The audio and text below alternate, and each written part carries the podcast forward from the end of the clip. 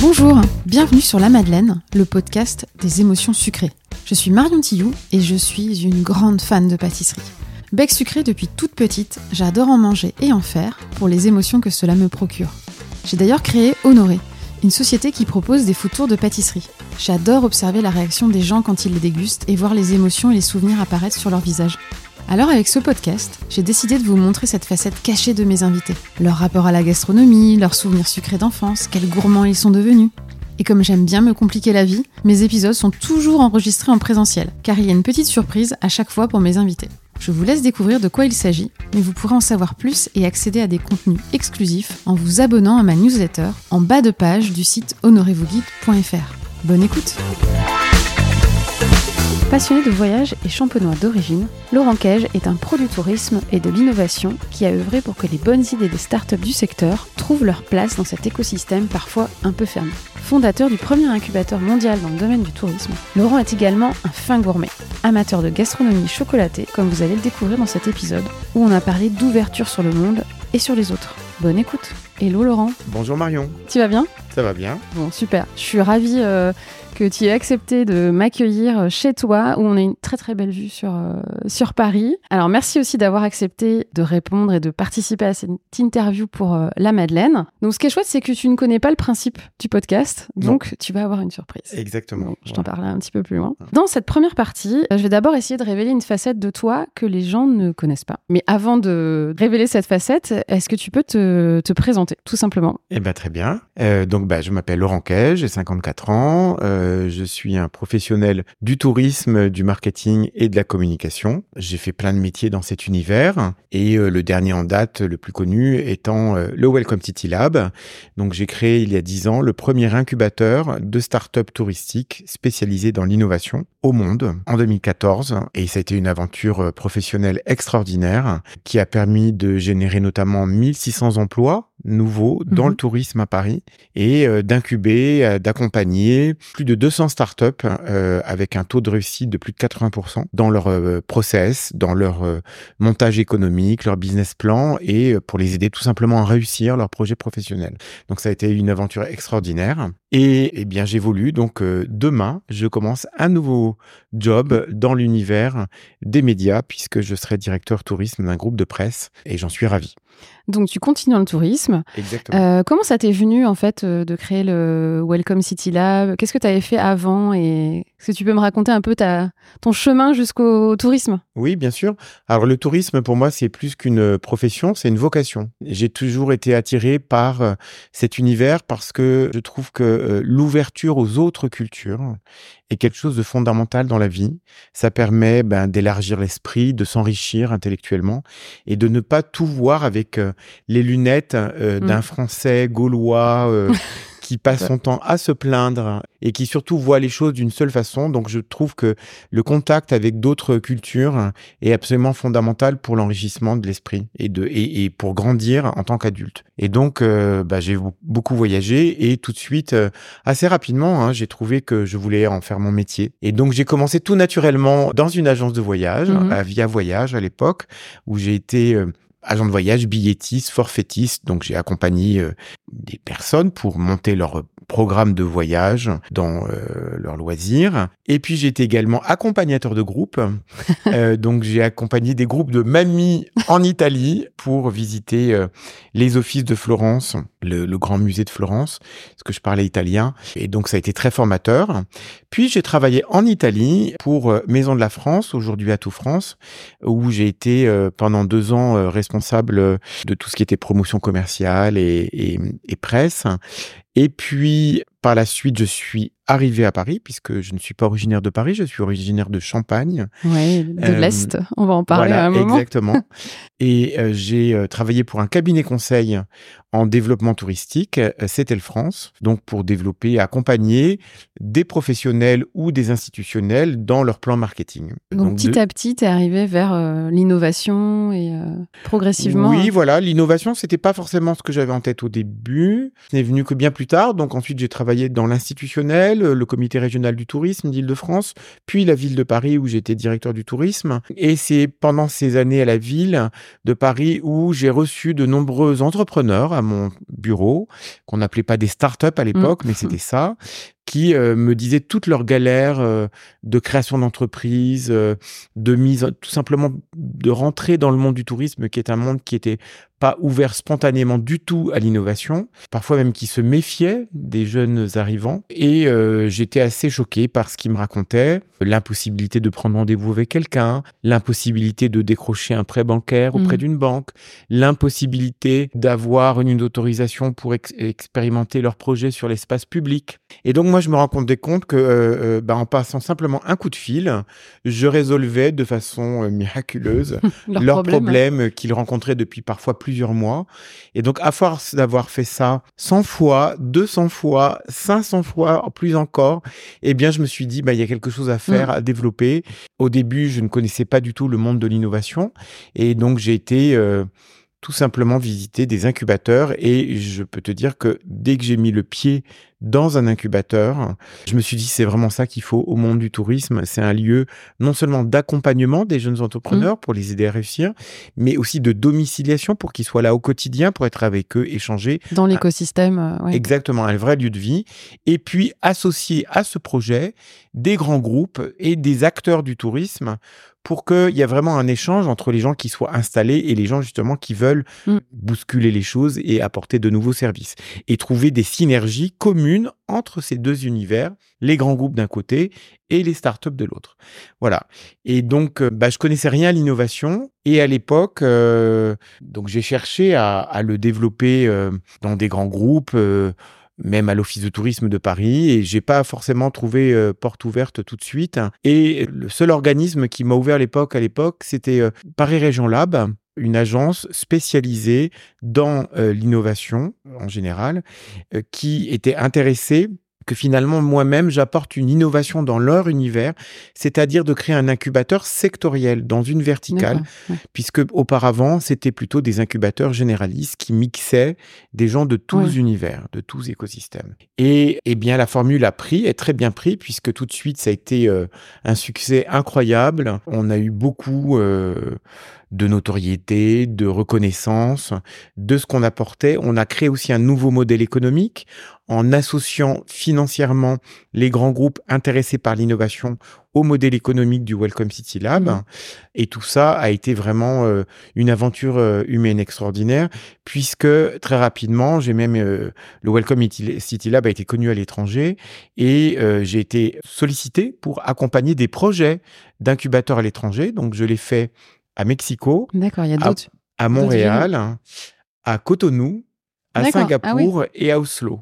D'accord, donc Euh, maintenant il y a des petits frères euh, voilà. du Welcome City Lab. Exactement, euh, qui parfois se débrouillent très bien, comme celui de Montréal en particulier. mhm. D'autres bien, d'autres se sont arrêtés pour des raisons locales hein, ou des questions de marché. de- Oui, parce que c'est quoi finalement le point commun? Autant la France, ça paraît évident aux yeux du monde, et Paris encore plus, qu'on est un... au cœur du tourisme. Oui, mais, je Mais, vais euh, te dire, pour créer quelque chose d'innovant dans une destination qui est leader sur son marché, Mm. eh ben en fait C'est pas si plus dur. facile. Oui, parce qu'en fait les gens te répondent mais on n'a pas besoin de vous, cher monsieur. Le marché du tourisme fonctionne tout seul. Moi j'ai des clients qui viennent naturellement demain matin. Pourquoi est-ce que j'aurais besoin de vous qui Mm. me dites qu'il faut que je remette en cause mes process, mon marketing, euh, mes services? Donc au contraire, euh, je pense qu'il faut pas penser que c'était évident que Paris crée le premier incubateur au monde Mm. en étant leader parce que j'ai rencontré énormément d'opposition ou de scepticisme, moi aussi, dans ce projet finalement, comme les startups elles-mêmes. Euh, beaucoup de gens me disaient, mais qu'est-ce que c'est que cette idée euh, saugrenue? Qui sont tous ces gens dont vous nous parlez? Alors je répondais, bah, c'est justement tous les gens que vous recevez pas et à qui vous ne répondez pas. Donc moi-même, j'ai eu beaucoup euh, de difficultés puisque j'ai mis quasiment deux ans à le faire. Alors j'ai pas été seul. Heureusement, il y a des gens qui m'ont aidé, notamment quelqu'un à qui je dois beaucoup, François Tessier Mhm. de Paris Région Lab, euh, qui a été délégué par Paris Région Lab à l'époque pour m'accompagner et aussi me former à l'innovation. Et c'est tous les deux qu'on a monté ce projet. Lui apportait vraiment sa connaissance de l'écosystème et des techniques et des méthodes d'innovation, et moi ma connaissance sectorielle des professionnels du tourisme. Voilà. Et c'est cette association qui a permis euh, à ce projet de voir le jour, mais c'était pas forcément évident. Mm. Et à l'époque, c'était déjà sous un groupement euh, type Paris Co qu'on connaît au- aujourd'hui parce que pour les gens qui nous écoutent, si aujourd'hui ils cherchent Welcome City Lab, ils vont trouver un autre nom qui est Paris Co Tourisme. Tout à fait. Maintenant, c'était déjà Paris Co ou alors c'est venu Non, alors c'était. Paris Région Lab et tout simplement la structure bon, a évolué, a intégré d'autres structures et a changé de nom. Et donc Paris Région Lab est devenu Paris Co. Et effectivement, euh, le Welcome City Lab aujourd'hui ne s'appelle plus comme ça, il s'appelle Paris Co Tourisme.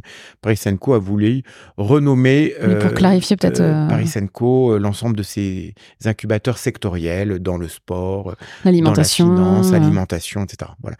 Donc, euh, mais c'est toujours la même structure avec une d'autres façons de fonctionner. Voilà, les choses évoluent comme tout dans la vie. Mm. Et du coup, tu dirais que c'était une décision aussi politique de créer euh, ces entités Paris Co et euh, à l'époque, il y a dix ans, euh, est-ce que ça partait aussi d'une volonté politique ou, ou- Alors, le Welcome City Lab est un cas particulier parce que ça n'était pas prévu dans le contrat de mandature de Bertrand Delanoë, puisque moi j'étais, je travaillais à la mairie à l'époque de Bertrand Delanoë.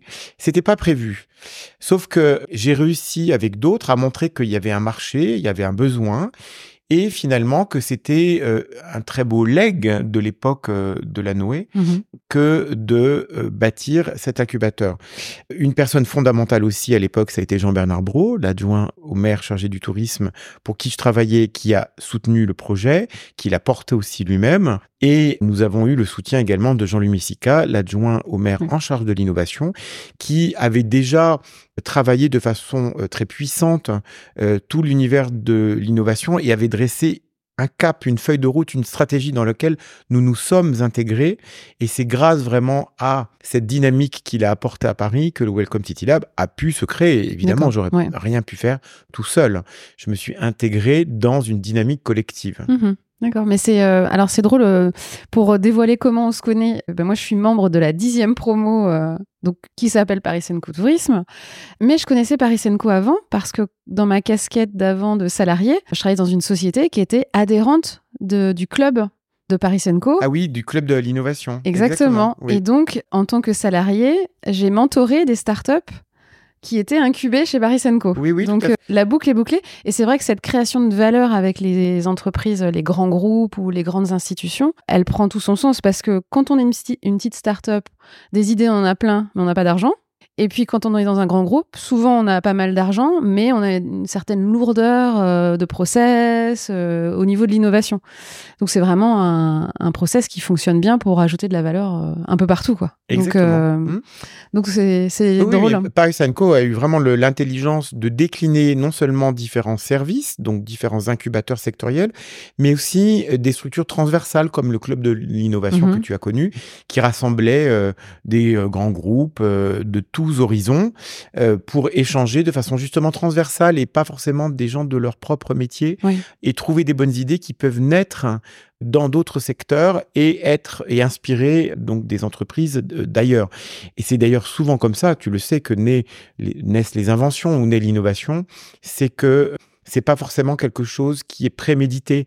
C'est la rencontre avec euh, des gens qui ne Mm. pensent pas forcément comme toi ou qui ont innové euh, ou trouvé une idée dans un domaine que tu vas adapter à ton propre domaine, hein, voilà, et qui va créer quelque chose euh, d'extrêmement Ouais. positif. Ouais, merci pour cette présentation de, de ton métier, du tourisme, de l'innovation. Je me dis que tu aurais pu être aussi au Paris Co Food, puisque euh, je crois savoir que tu as une appétence particulière pour euh, la gastronomie. C'est aussi pour ça que je suis là. Oui, d'accord. Ben, bien sûr. Alors, ben, tout d'abord, bon, moi, je suis originaire de Champagne Ouais, et je suis issu d'une famille de restaurateurs. Donc, évidemment, euh, la nourriture, euh, voilà, j'ai toujours été euh, en lien et j'adore manger, les- la, la bonne chair. Par ailleurs, je suis issu aussi d'une famille qui est en partie liée à la culture du champagne. Mhm. Donc, la famille de ma mère est en grande partie viticultrice.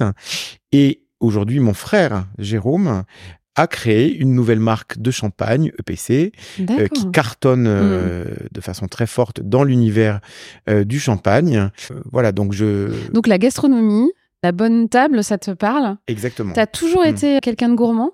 Oui, tout à fait. depuis Toujours. tout petit. Le petit Oui. Laurent, euh, Oui, Il oui, était le comment? petit Laurent, voilà. Et le petit Laurent, notamment, a développé euh, beaucoup d'intérêt pour tout le sucré et en particulier le chocolat, ouais. qui est mon péché mignon et qui euh, a toujours été bah, finalement ce que je préfère manger et dont j'ai aujourd'hui développé euh, finalement euh, une, une approche Mm. puisque euh, j'ai la chance d'être membre du célébrissime club de croqueurs de chocolat Mm. qui réunit euh, en partie les plus grands artisans chocolatiers français, même internationaux, et aussi des aficionados ou des fans, on va dire, Comme toi. euh, comme moi, et donc d'avoir aussi reçu une forme d'éducation à bien connaître et à apprécier le bon chocolat. Donc tu définirais comment comme si tu devais te définir comme gourmand T'es t'es quel genre de gourmand? Ton rapport à la gastronomie, c'est quoi? C'est éduqué C'est euh, impulsif euh, Bah, gourmand de naissance et de famille quelque part, Mhm. puisque euh, ça vient quand même de Ouais. ma famille. De là où je suis né aussi, en Champagne, on aime évidemment le, le vin pétillant, mais aussi ce qui peut l'accompagner. Et puis euh, le rapport avec le sucré, donc le chocolat, mais aussi d'autres choses comme une des caractéristiques euh, en Champagne, c'est un certain fruit qu'on Mhm. partage avec euh, une région voisine qui est la Lorraine, qui est la Mirabelle. Voilà Exactement. que j'adore hein, et donc euh, j'ai appris aussi bah voilà à, à cuisiner des tartes à la Mirabelle ou Mm. euh, Donc les vergers. des, des confitures etc D'accord. Ah oui, c'est vraiment c'est drôle parce que bon. Maintenant, je pense que les gens qui m'écoutent depuis quelques épisodes savent que je suis Lorraine et que, que j'aime la Mirabelle et que c'est une région que je défends avec ferveur parce que je dis toujours que si les Lorrains ne la défendent pas, qui va le faire? Pas grand monde, je crois. c'est pas une destination touristique numéro une. On n'a pas le champagne. Oui, mais euh, elle est méconnue mais euh, les gens devraient la, la connaître Ouais. davantage Mm. parce que d'abord elle a des très belles villes euh, que je connais très bien Metz c'est sublimissime Moi, je suis de Metz. Bah voilà, Nancy c'est magnifique, l'Art Nouveau c'est Ah bah exceptionnel. ouais. Et puis, euh, il y a les Vosges, hein, Mm. très belle montagne euh, à découvrir, les sites de la Première Guerre mondiale. Oui, avec la Meuse. euh. Exactement. Et puis des, des même des lieux que je connais aussi un petit peu parce que moi je la connais, j'ai eu des missions quand je travaillais pour CETEL France de plan marketing ou d'études de faisabilité sur des nouveaux équipements touristiques également dans cette région. Et donc je connais bien par exemple le- la fameuse station thermale d'Amnéville les Bains euh, qui est devenue maintenant euh, aussi une, un parc de loisirs. Oui, il y a beaucoup de choses, le zoo, euh, une piste de ski. Exactement. Donc, il y a plein de choses à découvrir en Lorraine et Mm. j'invite tous nos auditeurs euh, à la découvrir. À s'y arrêter avant l'Alsace. hein, Voilà, parce que souvent, c'est sur la route de l'Alsace et on s'y arrête pas. Oui, Mais euh, oui, il y a plein, de choses. Mais c'est vrai que c'est une région qui n'avait pas forcément bonne presse parce que ancienne euh, bassin houillé, voilà, oui la puis c'est vers l'est. Tu sais, dans la, Mm. dans la psyché française, le sud, c'est valorisant. Mm. L'ouest, c'est valorisant. C'est des paysans, ouais. Voilà, c'est- des paysans, puis c'est euh, l'appel du grand large, Mm. et euh, euh, plus loin, c'est la liberté, les États-Unis. Mm. Enfin, il y a évidemment des Oui, un symboles qui sont imaginaire, un mm. imaginaire très fort. Le nord, c'est déjà moins valorisant, mais l'est, ça l'est encore moins parce que en général, le danger est toujours venu de l'est. Ah oui, oui, on a pris, euh, on a pris pas mal hein, Voilà. dans ce Et coin-là. donc, euh, c'est moins valorisant. Mm. Mais bon, voilà, il faut pas s'arrêter à ça. Et, euh, et effectivement, découvrir des régions comme la Champagne, la Lorraine ou l'Alsace, évidemment. Oui, et c'est vrai qu'avant la Lorraine, il y a toute la partie champenoise, alors qui est très connue pour le champagne, mais qui a aussi des, des belles villes, des très jolis paysages. Des très beaux lacs, hein, ouais. avec le lac du Der, de Le la fameux lac du Der. voilà. Et puis des très belles villes comme Troyes, Châlons-en-Champagne. Mais c'est vrai qu'on pense à Reims en, en premier lieu, mais il y a toute l'Aube. Oui, exactement. euh, Il y a le sud de la voilà, Champagne également qui est très intéressant. Donc euh, bon, bah, c'est génial parce que tu es ambassadeur du coup champenois. Exactement. On défend nos régions euh, corps et âme dans ce podcast. Alors, tu m'as dit que tu étais gourmand. Tu es plutôt quelqu'un de curieux ou alors plutôt à rester dans, tes, dans ta zone de confort en, en dégustation? Ah, je suis plutôt curieux. Ouais. Ouais. De, de- déjà de nature, je suis curieux. C'est un peu lié à Pour ma le tourisme quand même. Voilà, ma profession et ma passion le tourisme, donc l'ouverture aux autres cultures. Donc, je suis plutôt curieux. ouais, ouais. Et alors du coup, tu as beaucoup voyagé. Ça fait partie intégrante de ta découverte du pays, la gastronomie? Ah oui, Tu évidemment. planifies Oui, ça euh, quand tu sûr. voyages euh, Oui, oui. Pour moi, la- le premier critère de découverte d'un pays et d'un séjour réussi, c'est d'abord le contact avec les habitants. Ça, Mhm. c'est important. Et c'est pas forcément toujours gagné parce que parfois, c'est pas évident. Tu parles pas forcément la même langue. Euh, T'es un peu hors sol aussi T'es un peu parfois. hors hein. sol, Ouais. effectivement. T'as pas forcément toujours le temps parce que parfois tu vas visiter des sites et donc t'as pas forcément le temps. euh, mais c'est toujours important d'avoir un moment d'échange bah, avec des gens locaux et puis de comprendre comment ils vivent. euh, ça fait partie vraiment du plaisir de voyager. Voilà. Et donc, évidemment, à côté de ça, il y a la gastronomie qui peut Mm. être aussi une façon de rencontrer les gens, évidemment, puisque tu Oui. t'assois à un moment donné et c'est un moment euh, idéal pour discuter et dialoguer avec euh, des gens. Et euh, ta plus belle découverte dans ce type de. Justement, quand t'as voyagé? Ta plus belle découverte gastronomique? Alors, je dirais euh, c'est l'Inde, euh, parce que, alors d'abord, c'est ma plus belle découverte tout court. D'accord. Ça a été pour moi le séjour le plus marquant. D'ailleurs, il y a une fameuse phrase et un proverbe qui dit On ne revient jamais indemne d'un voyage en Inde. D'accord. C'est pas comme dans le Nord où on braie deux fois, une fois en arrivant, une fois Ah en partant, oui, c'est voilà. pas ça? Euh, On revient pas indemne. bah parce que l'Inde est un pays extrêmement fantastique et très marquant euh, d'un point de vue émotionnel, d'un point de Mhm. vue spirituel, euh, au niveau des couleurs, des gens, de sa diversité, parfois de façon aussi un peu négative dans les contrastes très forts entre très riches et très pauvres. Mhm. Et puis par sa gastronomie extrêmement euh, variée, épicée. Et donc j'ai adoré euh, la cuisine indienne et globalement j'adore la cuisine asiatique en général D'accord. parce que euh, elle est savoureuse, elle est épicée, elle est relevée, elle est pas lourde, elle Mm. est facile à digérer et euh, on, on en voit aujourd'hui le succès partout euh, dans Ouais. nos villes avec Oui, euh, l'explosion du nombre de Mm. restaurants asiatiques. Oui. Plus ou moins authentique. Oui, plus ou moins authentique, c'est vrai, mais bon, ça veut dire quelque chose. Ensuite, euh, je dirais euh, en deuxième position, c'est l'Italie. L'Italie, c'est vraiment mon pays de cœur. Euh, J'y ai vécu, j'ai appris l'italien. C'est un pays extraordinaire parce que il recèle d'une cuisine simple, facile à cuisiner et extrêmement variée, très basée sur les légumes, sur les fruits également. Alors il y a les pâtes également, mais beaucoup. euh, c'est une cuisine simple, populaire. Plus simple que la cuisine française? Oui, plus simple. C'est là où je veux en venir en fait. Mm. Euh, la cuisine française, c'est une cuisine délicieuse, mais on sait assez éla- éla- élaborée et très riche, parfois trop. Mhm. Alors que la cuisine italienne euh, l'est beaucoup moins et donc elle est plus bien plus digeste. Et euh, au-delà de la cuisine italienne, euh, l'Italie est un pays extraordinaire que j'adore parce que c'est un pays composé de gens d'abord de bonne humeur. Oui. Tu connais la fameuse formule les Français sont des Italiens de mauvaise humeur. Ah non, je savais Ouais, pas. Voilà. Voilà, autre Ouais, je, proverbe. je, je, je retrouve bien les. Je m'y retrouve bien. Voilà, donc euh, qui euh, ont parfois la vie difficile, mais qui euh, ont moins l'habitude de se plaindre. Donc c'est un pays positif, c'est un pays évidemment extrêmement riche d'un point de vue culturel, patrimonial, termes de référence évidemment. Le moindre village en Italie te scotche par la Mm. beauté de ses bâtiments et de son patrimoine. C'est vraiment euh, extraordinaire. Et les paysages également sont, sont magnifiques. Oui. Je crois que l'Italie toute seule détient quelque chose comme 40% du patrimoine mondial de l'humanité référencé à l'U- à l'UNESCO. Donc, En termes de euh, monuments, de euh, oui, monuments, avec toute voilà. la. ou la période 30%, romaine, mais en euh. tout cas, c'est le premier de loin Ah oui. et euh, c'est pas un hasard. Dans le, dans le ranking du tourisme euh, dans le monde, euh, c'est la France qui arrive en premier. C'est la France qui arrive en premier en nombre de visiteurs. Ouais, Je crois qu'on est deuxième aujourd'hui en recettes, d'accord. euh, Et en- troisième avec euh, l'Espagne. Mais bon, après, ça dépend comment on compte. Donc, il y, a des- il y a des débats. Bon, globalement, il y a trois grands pays touristiques en Europe que sont la France, l'Espagne et l'Italie. Ouais. Voilà. Il y a un très grand pays touristique dans le monde qui, est le- qui sont les États-Unis Mhm. et qui, eux, peuvent, euh, on va dire, compter euh, Oui. davantage puisque beaucoup de gens arrivent en avion. Mm. Euh, Compte tenu de la surface aussi. voilà, voilà. exactement. Euh, et puis les frontières sont davantage contrôlées. Et le grand, évidemment, pays du tourisme demain sera la Chine.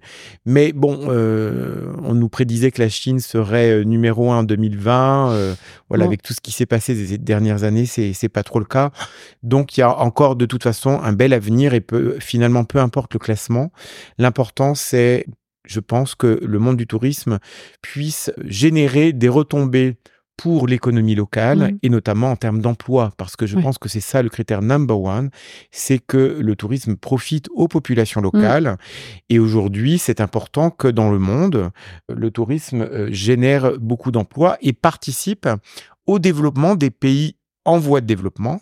Et c'est pour ça, par exemple, que ça a été une catastrophe, le Covid, pour eux, parce que la crise sanitaire euh, s'est traduite par un effondrement de leur économie. Et euh, inutile de dire que eux, ils n'avaient pas le quoi qu'il en coûte, Oui, comme, euh, euh, comme nous. Et ça a été terrible pour leur niveau de vie. Oui, pour des pays effectivement en voie de développement. c'est, oui, c'est un principe de, de- qu'il faudrait garder sur le, sur le développement touristique. Parce que parfois, ça peut ne pas être le cas. J'imagine même si ça se développe. tu sais, aujourd'hui, le tourisme est un secteur extrêmement critiqué, attaqué de façon parfois Oui. totalement injuste et caricaturale. Et mon rôle est aussi de le défendre et de rappeler ses fondamentaux. C'est un secteur qui participe à donner des emplois aux gens et donc à leur permettre de Mm. vivre de leur activité.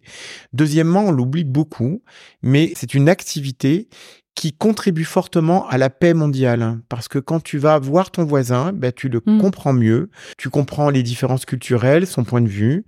Je dis pas que c'est euh, la recette miracle, mais ça participe à la compréhension des peuples du monde. Et c'est quelque chose qu'il faut rappeler parce que je pense qu'on l'a trop peu dit ces derniers temps.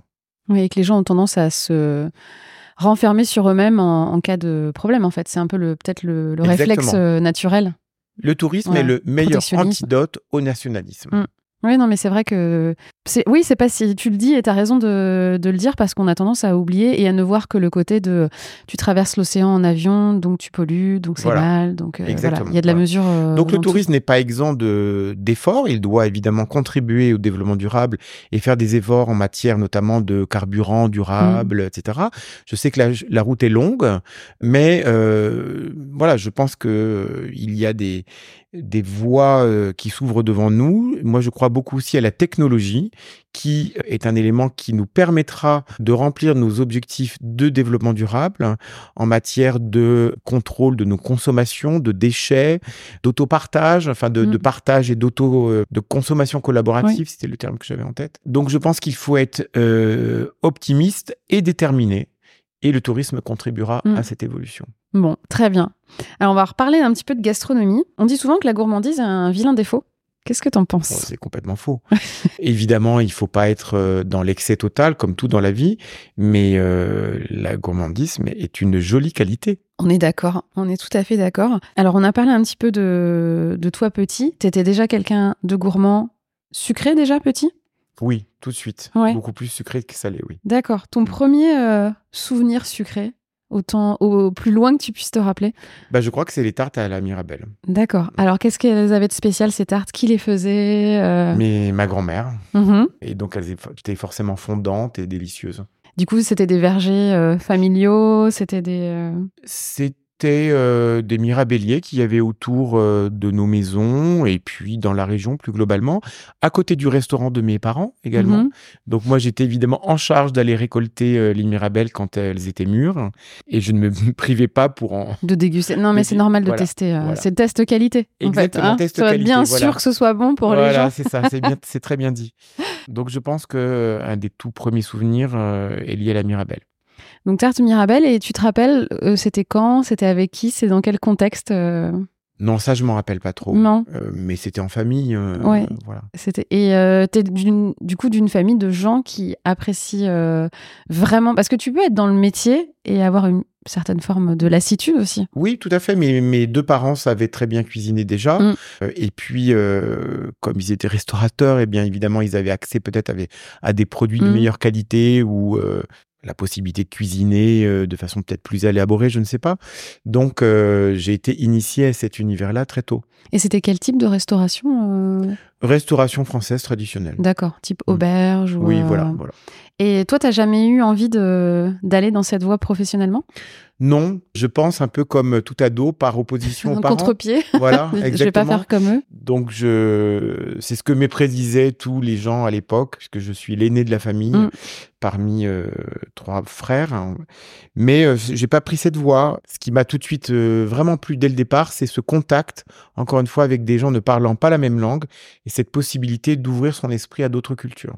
Et il y avait des gens comme ça qui venaient euh, dans le restaurant de tes parents Oui, euh, parce que c'était un restaurant situé sur une route nationale euh, à l'entrée de la ville. Donc il y avait beaucoup de passages, des habitués, mais aussi des gens de passage qui visitaient. qui euh, visitaient les caves de champagne, par Mhm. exemple. Et puis des gens, des transporteurs, des routiers aussi, euh, des gens euh, qui travaillaient dans les bureaux, euh, pas très loin, des habitués. Donc il y avait un mélange et j'étais voilà initié à ça. Et t'étais dans, le- dans le service Parce que l'image que j'ai un peu d'un enfant de restaurateur, c'est un gamin qui traînerait tout le temps en cuisine ou en salle.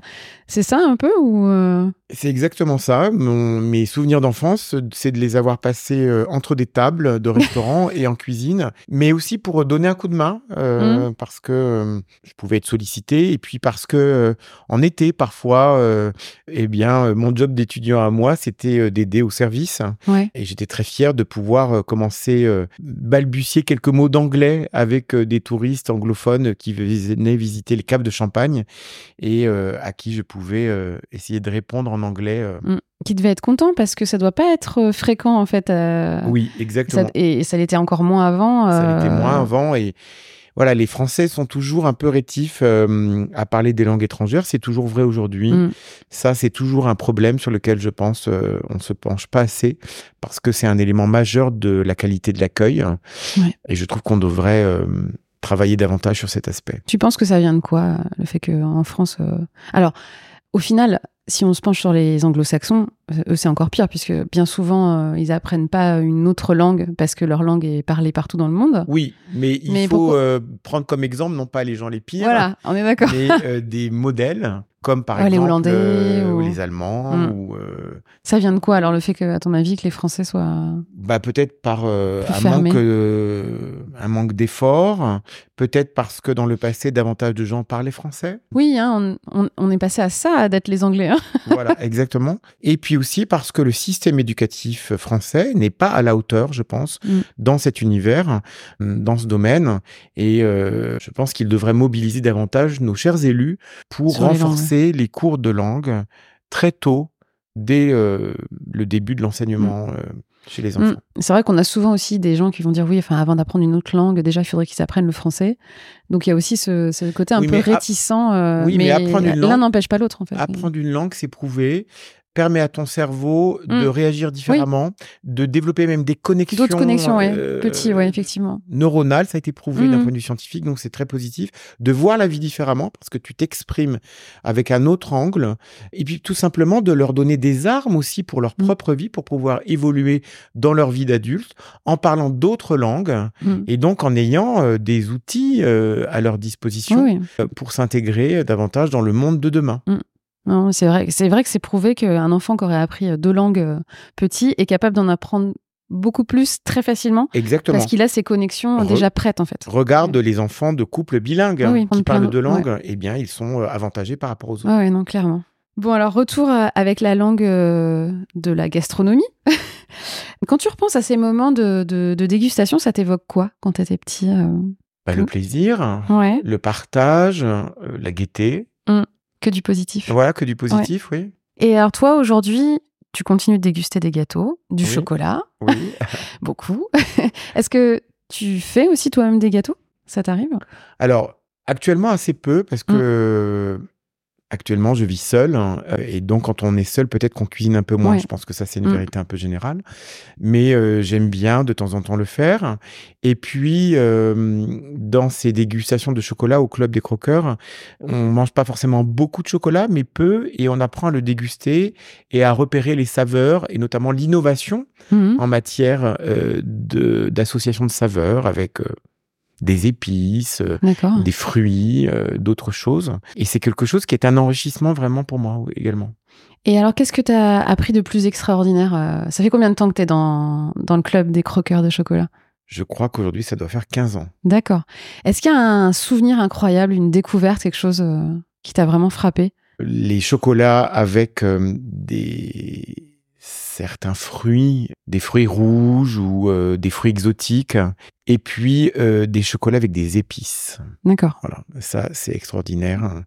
Je pense notamment à des grands chocolatiers que je ne peux pas ne pas citer, comme Robert Lynx, c'est celui qui a quand même créé la Maison du Chocolat, Mhm. qui a été euh, qu'on a qualifié du roi de la ganache.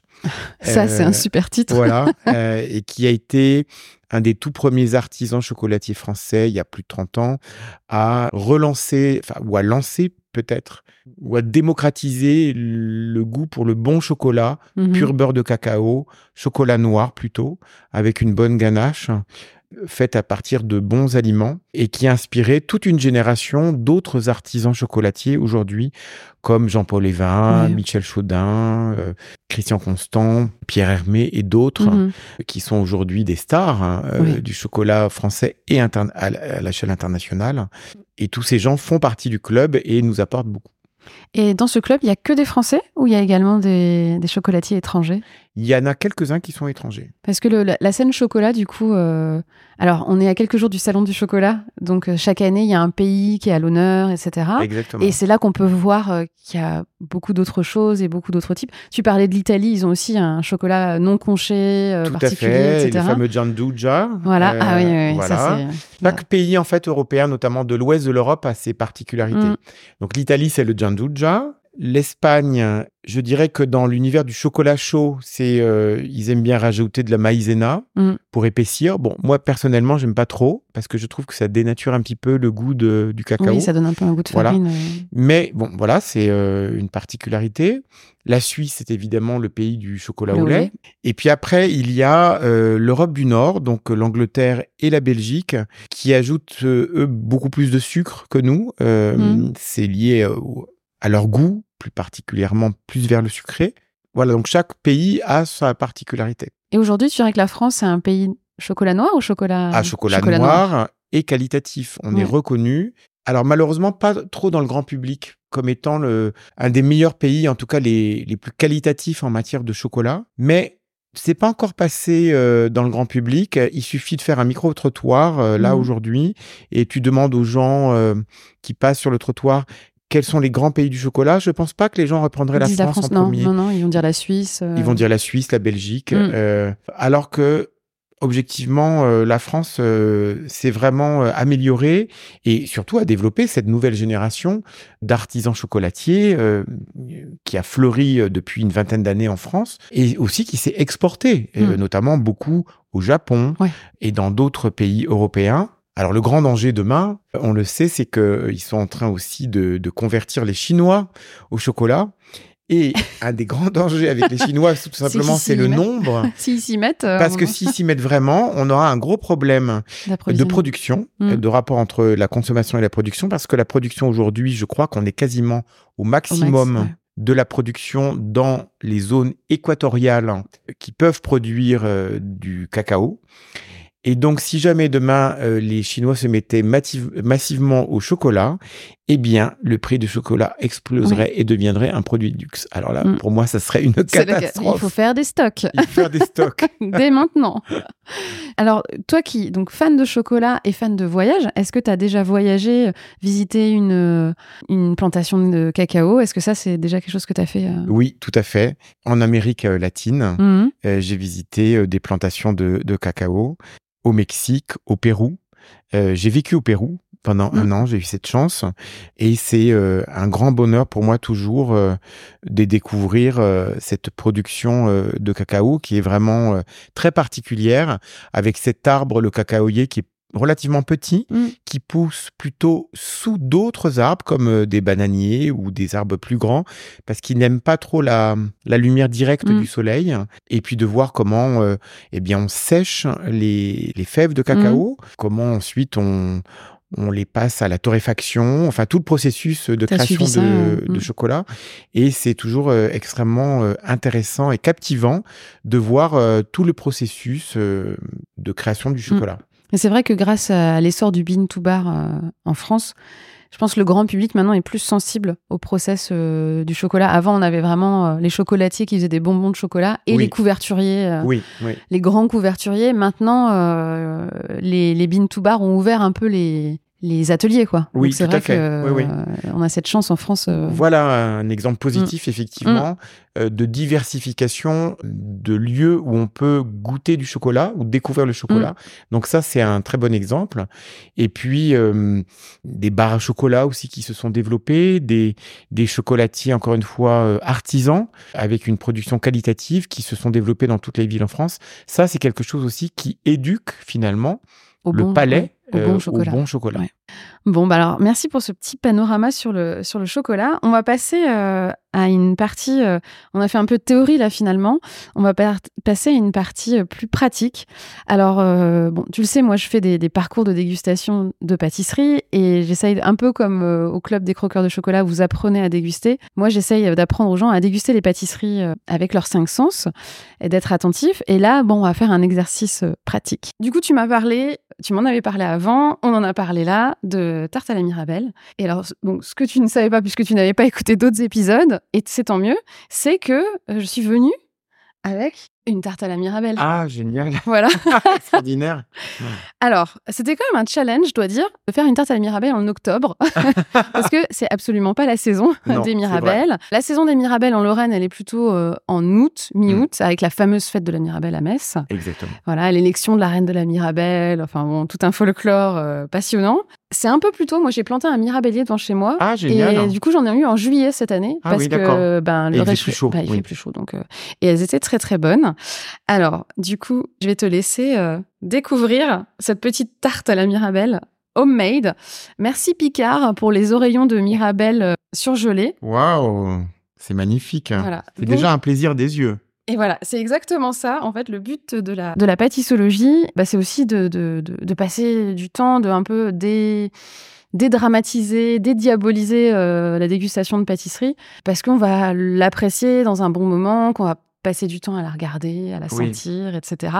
Mais bon, on va pas trop intellectualiser non plus, parce que là, Ouais, euh, ouais. c'est censé être ton dessert d'enfance. Alors, euh, j'espère que déjà, euh, si tu l'analyses un petit peu en visuel, est-ce que ça ressemble à ce que tu, tu pouvais connaître? Alors, je retrouve notamment une chose, c'est euh, les mirabelles cuites qui ont un côté doré Mhm. et euh, un peu flétri, mais dans le sens Oui. positif euh, du terme, parce qu'en fait, elles sont passées tout simplement au four. Et puis, la, la tarte est très jolie puisqu'elle est dentelée. Oui. Euh, Donc, elle est jolie, elle est très jolie à regarder. Ça déclenche immédiatement euh, Tu te rappelles un peu du coup? la gourmandise, exactement. Et ça ressemblait à ça les, les tartes euh, Oui, au oui, Mirabelle oui, euh, oui, oui, du tout à fait. restaurant ou Oui, oui, oui. de ta grand-mère Oui, ou, oui, tout à fait.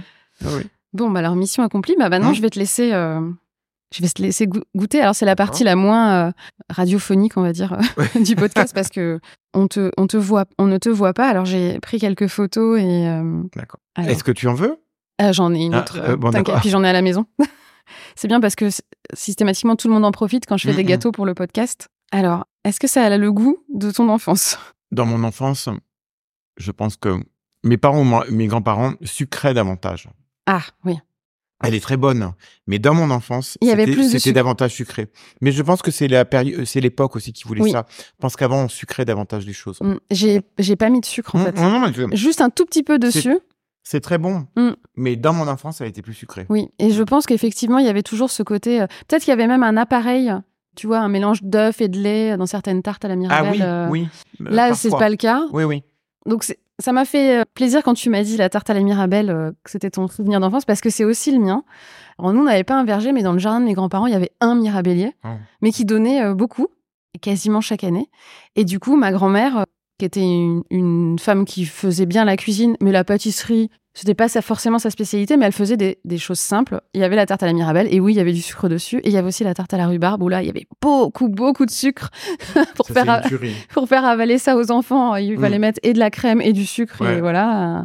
Mais ça aussi, c'est une de mes tartes préférées. Ouais, voilà, c'est vraiment des Ah tartes assez rustiques. Oui, en fait, oui, oui, tout à fait. euh, mais euh, on, on en parlait euh, avec des dans un dans un parcours de dégustation. En fait, les choses simples, parfois les plus dures à réussir, hein, parce qu'il n'y a pas beaucoup de choses qui peuvent cacher euh, la misère hein, si c'est pas réussi. Oui, mais ce que je trouve génial, c'est que hum, ce sont des produits locaux. Mm. Donc, euh, ils ont cet aspect euh, authentique, sain, simple. Bon. Je sais pas. dire- Ouais. Enfin, il y a que du positif C'est ce qu'on demande, Donc, euh, effectivement, C'est ce qu'on euh. demande euh, finalement à l'alimentation en général. Bon, est-ce que ça te, euh, est-ce que ça te ramène un petit peu en enfance du coup euh, Tout à fait. oui, oui, bien sûr, bien sûr, bien sûr. Bon, bah, je suis ravie euh, que l'expérience euh, te plaise et de t'avoir euh, un petit peu rebasculé quelques années euh, auparavant. Euh, Quand, quand tu dégustes ça, à quoi tu penses tout de suite en fait euh? Ben, encore une fois, à mon enfance, Mm. À mes frères, à mes amis, avec euh, les gens avec qui je la dégustais, au plaisir aussi d'être en famille finalement. Mm. Il y a une forme de nostalgie quand même. Mm. Voilà. Ça t'a- Nostalgie ouais. de l'enfance. ouais. Mm. Mm. Ça t'arrive d'en remanger du coup quand tu retournes euh, en Champagne? Alors, je retourne peu en Champagne Tu retournes peu? Parce qu'en fait, mes parents ont déménagé. D'accord. Ils n'y habitent plus. Ils habitent dans une autre région maintenant, à Montpellier. Ils ont changé en fait plusieurs fois de métier et de parcours, donc ça les Mm. a amenés à bouger. Et alors c'est marrant parce que j'y suis retourné euh, récemment en euh, étant guide accompagnateur Mm. de clients euh, américains voulant visiter les caves de Champagne. Et ça faisait d'ailleurs très longtemps que j'étais pas allé en Champagne, donc ça m'a fait un petit choc, mais quelque chose de positif. Et ça t'a ramené dans un de tes premiers jobs euh, Oui, voilà, parce que c'est une mission ponctuelle que j'ai faite euh, en indépendant avant de commencer ce nouveau job Mhm. demain. Et le hasard, enfin, je pense qu'il n'y a pas de hasard dans la vie. Ça aurait pu, on aurait pu très bien me demander d'accompagner des touristes américains en Normandie, sur les Ouais. plages du débarquement, ou bien en Île-de-France, ou bien euh, au Mont-Saint-Michel, ou au Mm. château de Versailles. Et là, boum, On en Champagne. ouais. Incroyable. Mm. Et donc, ça a été euh, quelque chose euh, qui m'a euh, un peu remué euh, Mm. de retourner, de revoir les sites et les lieux de mon enfance. Ouais, ouais, c'est vrai que ça fait. Puis bon, les choses euh, changent en fait euh, avec Mm. le temps, donc euh, parfois on, on a plus cette image-là. euh, Mm. ça- Bon, bah écoute, je vois que cette petite tartelette Voilà. t'a bien plu. Il n'y en a plus. Alors avant qu'on passe aux questions euh, ping-pong, j'ai une dernière question. Est-ce que tu pourrais me décrire ton moment idéal de dégustation d'un gâteau? Si tu pouvais choisir un endroit idéal, une compagnie idéale, ou ça peut être euh, tout seul. hein. Enfin, voilà, c'est quoi ton, ton contexte, euh, le moment idéal de- pour déguster un gâteau selon toi? Peu importe l'endroit, du moment qu'il soit, euh, on va dire, relativement calme et qui permette la dégustation en étant concentré sur euh, la dégustation Mhm. elle-même. Voilà. Parce qu'il n'y a rien de pire, finalement, que de manger quelque chose dont on n'a pas conscience. Et ça, je pense que ça a été prouvé aussi Ah oui, euh, oui, oui. scientifiquement, en termes d'alimentation, c'est toujours mieux de savoir déguster et avoir conscience de ce qu'on mange sans avoir l'esprit détourné ou Mm. distrait de façon excessive par autre chose. Et c'est aujourd'hui ce qui se passe de terrible au sein des familles en France et on va dire presque dans le monde. C'est par exemple de manger tous devant la télé sans se parler Ouais. Ou avec un téléphone dans la main. ou avec un téléphone dans la main. Mm. Exactement, tu as raison, des tablettes. Bref, plusieurs écrans Mm. et de même pas avoir conscience de ce qu'on mange. Voilà. Et ça, c'est le rôle des parents de Ouais. savoir éduquer leurs enfants pour faire différemment. Ouais, non, mais je suis. Donc, euh, un moment calme. Mm.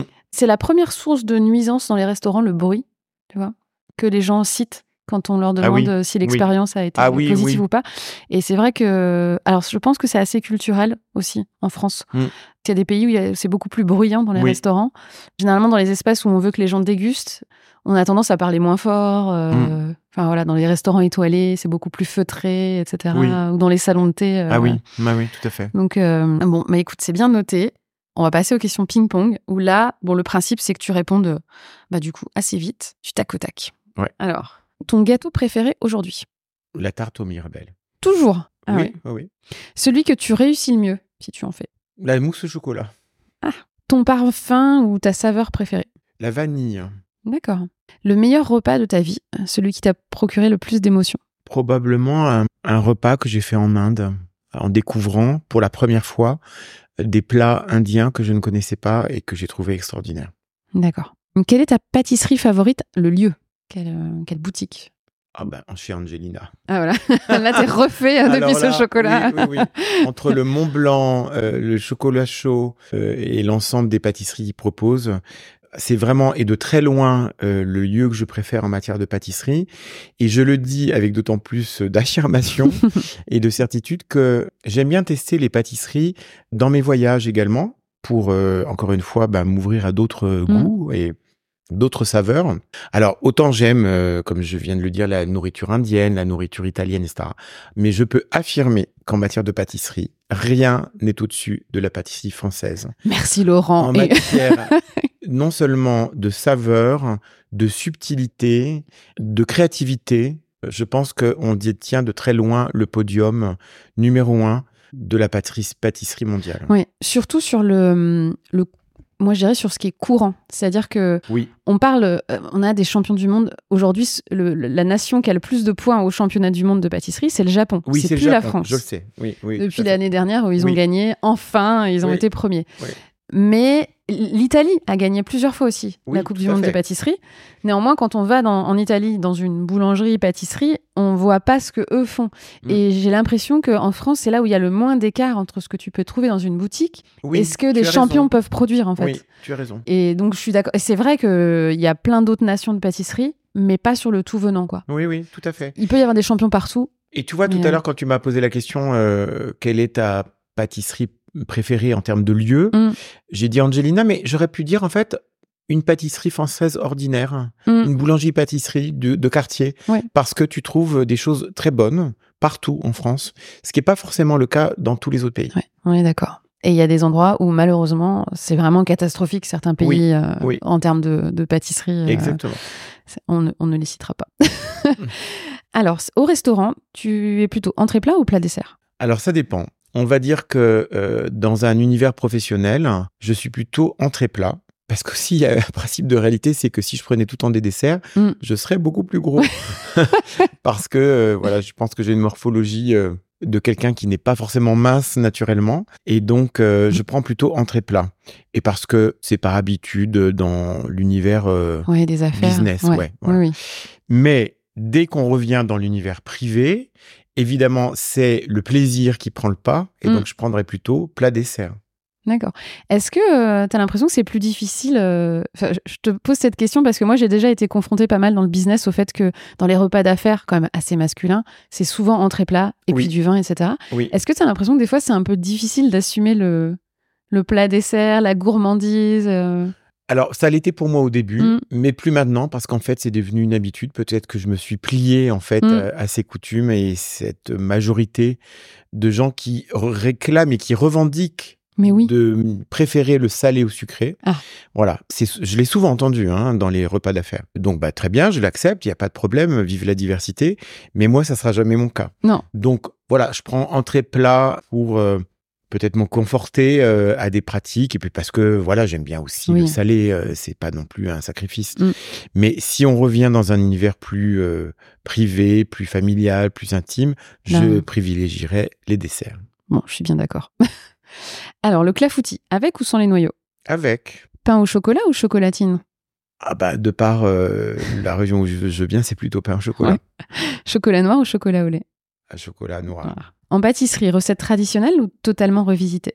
Non, recette traditionnelle. Texture croquante ou moelleuse? Bah, Ça dépend, mais je préfère quand même le croquant. C'est assez culturel euh, français Oui. aussi. hein. Oui. Euh, les Japonais auraient certainement répondu Oui. moelleux. Parce que le moelleux, parfois, euh, c'est moelleux, Ça- mais Mais comment dire, il y a un côté euh, pas gélatine. top, ouais. gélatineux. Voilà, Mm. exactement, c'est le terme. Mm. Voilà. Et je pense, par exemple, que typiquement dans la culture anglo-saxonne, on préférerait moelleux Oui, parce qu'il y a beaucoup de gélatine euh, dans la Mm. culture, puis en- malheureusement euh, peu naturelle dans la culture anglo-saxonne. Et donc, euh, je pense que ça, c'est vraiment euh, culturel lié à ton pays. Et au pain aussi, je pense, hein, dans cette culture de. Peut-être. Oui, oui, exact. Alors, chocolat ou fruits? Ah bah chocolat, Le meilleur pâtissier ou top chef? Le meilleur pâtissier. ah. Galette frangipane ou brioche des rois? Frangipane. Il y, a un grand- il y a une grande équipe de frangipane. Oui, oui, oui. Vraiment. Gâteau basque, crème ou cerise? Crème. Ta préférence entre pâte feuilletée ou pâte sablée? Bah, j'aime bien les deux, mais pas de sablé. Mhm. Beurre doux ou beurre demi-sel? Ah, j'aime bien demi-sel. Ah, ça a réussi à passer euh, Mm. dans l'Est. Oui, exactement. Alors que c'est pas la tradition dans l'Est du tout. tout. Mais euh, j'ai connu beaucoup de Bretons dans ma vie que voilà qui m'ont euh, influencé. voilà, qui m'ont et maintenant ça y est, Ouais, c'est acquis. j'ai pris le, le pli. Espresso ou café de spécialité? Expresso. Nutella ou nocciolata? Ah, les deux sont italiennes. hein. Oui, alors plutôt l'italien parce que évidemment j'ai un prisme italien plus fort. Mm. Mais les je deux, suis hein, pas hein. forcément fan. hein. Des C'est tartiner. trop, ouais, non, c'est Jean Dujal. trop- hein, Jean- Bah c'est trop écœurant rapidement en fait. Mm. C'est bon sur le moment, mais après c'est, je trouve euh, trop écœurant. Bon, ni l'un ni l'autre. Et si toi, tu étais une pâtisserie, qu'est-ce qui te représenterait le mieux? La galette des rois. Alors, pourquoi tu serais Alors, une galette des rois? Oui, d'abord parce que c'est une tuerie. C'est vraiment absolument délicieux. J'ai hésité tout à l'heure quand tu m'as demandé euh, ma pâtisserie préférée. C'est la tarte au mirabelle pour les raisons, Mm. les raisons que j'expliquais. Mais la galette des rois, pour moi, c'est un, galop, un gâteau extraordinaire, un- Mhm. mon bon. Euh, J'adore la frangipane. Et puis parce que dans la galette des rois, il y a un côté festif. Et moi, j'ai toujours été euh, sensible à la dimension festive. J'en ai même fait quasiment une spécialité professionnelle puisque dans l'univers du tourisme, j'ai développé euh, une expertise en matière de tourisme festif et donc je suis beaucoup intervenu dans ces univers. Donc euh, la galette des rois étant limitée dans le temps, étant liée à une période de fête, ce que j'adore, c'est que euh, il y a un côté mise en scène et festif. Il y a évidemment la fameuse couronne Ouais. à gagner pour être roi ou reine de la dégustation. Et euh, j'aime beaucoup cette association de l'alimentation et du festif. Je trouve que ça va bien ensemble. Ok, donc euh, ouais, c'est une bonne explication. Et Mm. est-ce qu'il y a aussi une petite surprise en toi comme euh, la fève? Oui, il y a Ouais. le- la surprise de savoir qui va avoir la Mm. fève et qui va être roi. Ouais. Et euh, c'est toujours un moment de rigolade. C'est vrai. C'est vrai que On sait qu'on va découper même, sur la fève. Entre adultes, c'est pas besoin de parler d'enfants. Voilà. Ah oui, on le fait toujours. Tout le hein. monde et tout le monde se plie au jeu. Mm. Et je pense que c'est toujours un bon moment en fait Mm. qu'on passe. Et ça rassemble. ensemble. Exactement. Mm. Voilà. Et, et j'associerais, tu vois, ça parce qu'on parle beaucoup de nourriture, euh, d'aliments, mais j'associerais ça à aussi un- une boisson qui est le Mm. cidre. Oui. J'adore le cidre. Je trouve qu'on en boit finalement assez peu globalement. Ouais. Et euh, j'adore cette boisson qui est, euh, bon, certes sucrée, mais Mm. qui est issue d'un fruit et qui, associe, qui s'associe bien avec les desserts en général. Oui, c'est vrai. Bon, je pensais que tu allais me dire plutôt une coupe de champagne. Surtout Ouais, qu'on mais- célèbre la, la nouvelle année aussi, Oui, oui, généralement. oui, euh. oui. Non, mais le champagne, euh, évidemment, C'est- euh, number one. Mais euh, peut-être que j'associe davantage le champagne à l'apéritif, Mm. en tout cas au début du repas qu'à la fin. D'accord. Tu vois, voilà. Les- évidemment, il s'associe aux deux. Mm. Mais dans ma pratique, c'est plutôt quelque chose qui se boit avant de manger plutôt qu'après. D'accord. Voilà. Ouais. Bon, donc cidre avec la galette. Ouais, mais Exactement. toujours des bulles. Exactement, Du toujours coup, des bulles. Toujours voilà, des bulles. exactement. Voilà, c'est là. tu as bien identifié le point commun, toujours avec des bulles. Voilà. Bon, bah écoute, merci beaucoup en tout cas pour euh, avoir partagé euh, tout ça avec moi. Pour finir, est-ce qu'il y a quelqu'un que tu me conseillerais pour faire un épisode de la Madeleine? Sachant que le principe, c'est de ne pas interviewer des chefs. Alors, tu vois, des gens qui aiment parler de gastronomie. Et... Ah bah alors je sais très bien. Amandine, une amie à moi que j'ai Mhm. rencontrée donc au club des croqueurs de chocolat, qui est comme fan de chocolat et qui maintenant est devenue une amie et qui euh, adore euh, la gastronomie et te parlerait du chocolat bien mieux que moi encore. Et elle est dans quel univers? Elle- Quelle est son alors profession rien à voir, elle est psychologue. D'accord. Voilà. Ah oui, donc ça peut être très intéressant d'avoir son point de vue. intéressant, euh, Voilà, elle peut peut-être avoir une approche, je sais pas, euh, psychologique de l'alimentation ou de la gastronomie. Il faudra lui poser la question. Mm. Et d'ailleurs, c'est avec elle que je vais demain à l'inauguration officielle Du du salon. du chocolat. Voilà, on s'y retrouvera du coup. Voilà. Et bon, alors cet épisode sera diffusé, euh, ce sera passé le salon du chocolat. Néanmoins, c'est chaque année. Donc c'est quand même un événement à ne, à ne pas manquer parce Ah qu'on oui. fait des belles découvertes. Il faut passer les stands un peu euh, industriels, faut pas regarder. Oui. Il y, y a souvent de belles découvertes. euh. Ah oui, alors moi, si je- j'ai un message à passer aux Mm. auditeurs, il y a deux salons à Paris qu'il faut absolument connaître et qui sont ouverts au public. Le salon Maison et Objets Mhm. dans l'univers de la déco, du design, parce que c'est un plaisir pour les yeux Oui. et c'est un salon extraordinaire. C'est ouvert au grand public, euh, Maison et Objets? Alors, oui, c'est vrai que c'est un salon professionnel, mais On trouve toujours on moyen trouve de. une façon d'y aller toujours. Voilà. Et euh, le salon de chocolat, Mm. parce qu'effectivement, passer bon les premiers stands de, de barres chocolatées, pas très intéressantes, on y découvre toujours quelque chose. Et il y a alors effectivement, il faut se procurer une invitation, quelque chose à ne pas manquer au moment de l'inauguration, qui est vraiment la synthèse de tout ce que peut dire la civilisation française a produit de mieux. C'est le défilé Mm. haute couture et tout chocolat, puisque on voit défiler des mannequins habillés avec des tenues en chocolat ou chocolatées. par des grands couturiers Mm. et par des artisans chocolatiers. Et ça, c'est extraordinaire. Et c'est vrai que c'est un peu le, le mélange tout ce dans tous les domaines dans lesquels euh, la France, La euh, France excelle. excelle, Donc, exactement. euh, bon, alors ce sera pas pour cette année, mais en 2024, euh, on pourra te retrouver au salon du chocolat. Euh, merci beaucoup, Laurent. Merci, Marion. que ça t'a plu, puis euh, ben, bonne dégustation. Merci beaucoup. À bientôt. À bientôt. J'espère que cet épisode vous a plu et surtout qu'il vous a inspiré et donné l'eau à la bouche. Vous pouvez retrouver mon invité sur ses réseaux sociaux. Tout est indiqué dans les notes de l'épisode. Pour recevoir la recette de la spécialité dégustée, abonnez-vous à la newsletter sucrée d'Honoré en bas de page du site honorezvousguide.fr. Pour que je puisse vous proposer toujours plus de personnalités inspirantes, aidez-moi à rendre visible le podcast La Madeleine sur les plateformes en laissant un avis 5 étoiles.